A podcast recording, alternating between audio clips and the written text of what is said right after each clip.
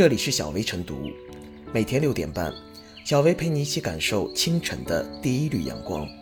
同步文字版，请关注微信公众号“洪荒之声”。本期导言：近日，网传上海某公司要求一名员工产假期间每天手写销售支持心得，引发网友关注。邮件内容显示，该公司要求该员工每天完成一篇销售支持心得，每小时六百字，每天下班前交给人事。一个错别字罚款五十元，一句重复句子罚款一百元，晚交或者漏交罚款五百元。考虑到哺乳期视力不好，为保护你，给你安排手写。邮箱地址显示，该公司为上海半木轩家居有限公司。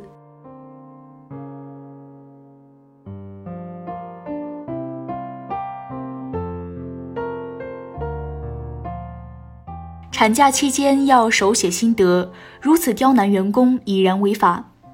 这份手写心得的要求有多严厉呢？按照公司说法，要每小时六百字，有一个错别字罚款五十元，一句重复的句子罚款一百元，晚交或者漏交罚款五百元。如此苛刻的要求放在一个还在哺乳期的员工身上，摆明了就是故意刁难。对于为何做此要求，该公司提到。因为疫情，家具行业很困难，所以希望该员工的工作符合工资要求。这话的潜台词无非就是员工产假期间没有为公司创造价值。但休产假是员工的法定权利，即便公司遇到了经营困难，也不能无视员工合法权益。给员工设定明显超出常识和情理的规定，刻意刁难、无故克扣工资，已经明确违反了相关法律。事实上，为了保障女性职工的利益，劳动法、劳动合同法以及《女职工劳动保护特别规定》等法律法规都有明文规定，用人单位不得因女职工怀孕、生育、哺乳降低其工资，予以辞退，与其解除劳动或者聘用合同。需要注意的是，公司在给员工的邮件中提到，公司还是在发你正常工资。这里要纠正公司的两个错误：第一，产假期间员工的工资照发，跟公司是否人性化无关，而是必须执行的法定要求。第二，这份工资一般也不是公司发的。按照《女职工劳动保护特别规定》规定，女职工产假期间的生育津贴，对已经参加生育保险的，按照用人单位上年度职工月平均工资的标准，由生育保险基金支付；没有参加生育保险的，才由用人单位支付。该公司又是疫情困难，工资却照发，又是考虑到哺乳期视力不好安排手写，试图展现出颇为人性化的一面。但这些说辞无非是偷换概念，为侵犯员工利益的违法违规行为打掩护。目前，该公司已表示反思处理，但后续会不会继续采取其他刁难手段呢？这种担忧绝不是空穴来风。因为一直以来，在劳动力市场上，女性职工的合法权益经常得不到完整的保障。尽管法律有明文规定孕期不得辞退，但一些企业为了节省成本，还是会采取各种手段，比如调岗、降薪等，逼员工主动离职。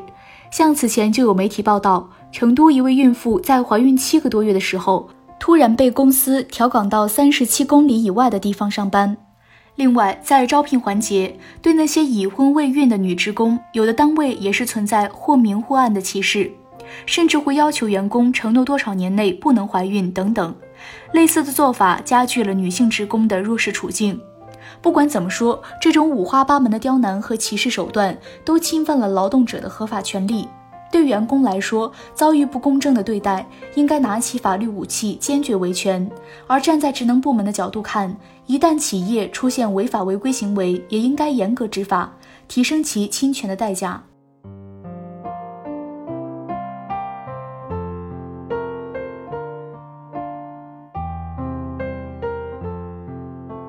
逼迫休产假女员工手写心得，花式裁员何时休？因要求过于奇葩，条件过于苛刻，此事一出，随即引发社会强烈关注。还记得今年的第一位网红王小琴吗？就是那位要求员工一天出一百张设计图的飞跃旅行创始人。据称，王老板得罪了全国的设计师，但和这家家具公司相比，可谓小巫见大巫了。花式侵权裁员又有了新花样，只是吃相太难看。显而易见，要求产假员工手写销售心得，并附带变态的处罚措施，已不只是职场霸凌这么简单，而是以近乎赤裸裸的方式逼迫员工主动离职。司马昭之心，路人皆知。正因为该公司的目的太裸露，手段太下作，犯了众怒。在疫情影响下，要求员工和公司共克时艰无可厚非。即使公司裁员破产，也可依法依规体面的分手。使出如此阴损缺德的招数逼人离职，实在令人不齿。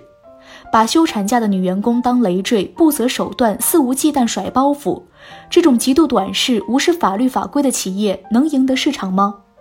按照相关规定，女员工产假期间领取的生育津贴由国家发放，并非单位发放。如果生育津贴的数额低于女职工工资，由用人单位补足差额。如果用人单位未给女职工缴纳生育保险，女职工产假期间的工资由用人单位正常发放。不论哪种情况，女职工产假期间的收入都是合法所得，而非谁的施舍。此外，罚款属于行政处罚，企业本就无权罚款。无论从公序良俗上讲，还是从法律法规上说，该公司的做法都太离谱。据报道，目前当事女员工已申请劳动仲裁，相信会有一个公平合理的处理结果。除依法处理此事外，涉事家具公司也需要反思，不能把黑锅甩给公司人力资源部。如果没有老板的示意或默许，公司 HR 会做出这种荒唐事来？现实中，女职工权益被侵犯的问题屡见不鲜、屡治不绝。特别是今年以来，一些企业不是想方设法共克时艰，而是打着疫情的旗号违法降薪、胡乱扣罚、变相裁员，不断挑衅着法律的底线和社会的容忍底线。只有依法维护女性的生育权和就业权，让违法企业付出代价感到肉疼，才能最大程度地减少类似奇葩事件。打造一个品牌需要数年苦心经营，而毁掉一个品牌则很简单，一次丑闻就足够。此事再次给一些企业敲响警钟。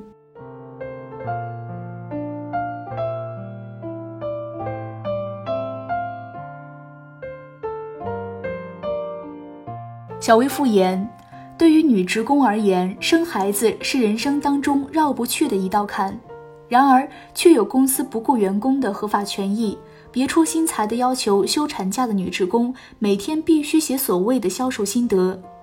面对如此苛刻的奇葩规定，必须用法律之手进行规制，不能让休产假的女职工背上沉重的文字债。一方面，劳动监察部门要适时介入，依法对企业的任性行为进行法律纠偏，给企业法人和人事部门好好上上法律课。另一方面，作为企业要躬身自省，从法律角度检视自己的行为，把企业的规章制度放在法律允许的框架内。企业想节约成本可以理解，但因此刁难员工实在是下下策，最终受损的只能是企业自身。企业只有把价值观这个方向盘摆正了，矫正急功近利的短视行为，在企业文化中注入更多的人文关怀，才能真正赢得员工的心。